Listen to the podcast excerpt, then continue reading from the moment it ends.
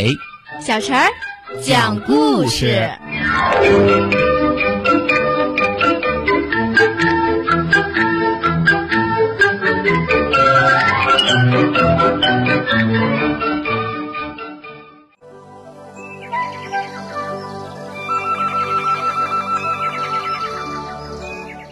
请听故事：吃东西的声音。猪小胖捧着两个大萝卜，高高兴兴的来到了小白兔家。哦哦，瞧，大萝卜，你一个，我一个。这时候，小白兔正不高兴呢，因为啊，它的蝴蝶结找不到了。我不吃。小白兔生气的这么说。啊哦哦哦！哎呀，啊，小白兔又生气了。啊，他可真会生气。猪小胖很怕小白兔生气，猪小胖只好不声不响自个儿吃起萝卜来。啊嗯啊嗯嗯，哎呀，难听死了！小白兔说：“呃什什么呀？”猪小胖又问说：“你们猪吃东西，嗯嗯那种声音可难听了。”小白兔这么抱怨道。这下，猪小胖不敢用牙嚼了，可是。他越小心，声音好像越响。哦，哦，真讨厌！这次小白兔大声的说道：“嗯，呃，我又不是故意的，萝卜太脆了嘛。”朱小胖轻声细语的说：“哎呀呀，我不要听，我不要听，你不要在这里！”小白兔是越说越气呀。这一下，好脾气的朱小胖也生气了，他站起来就走。嗯。稀奇死了！我再也不来了。朱小胖这一走呀，小白兔就哭了，还把花瓶儿摔碎了一个，好像是朱小胖欺负了他似的。好几天过去了，朱小胖真的就没有来，小白兔就开始想念了。可是他又不敢去叫朱小胖来，他想，那天我这么凶，朱小胖一定不会和我和好了吧。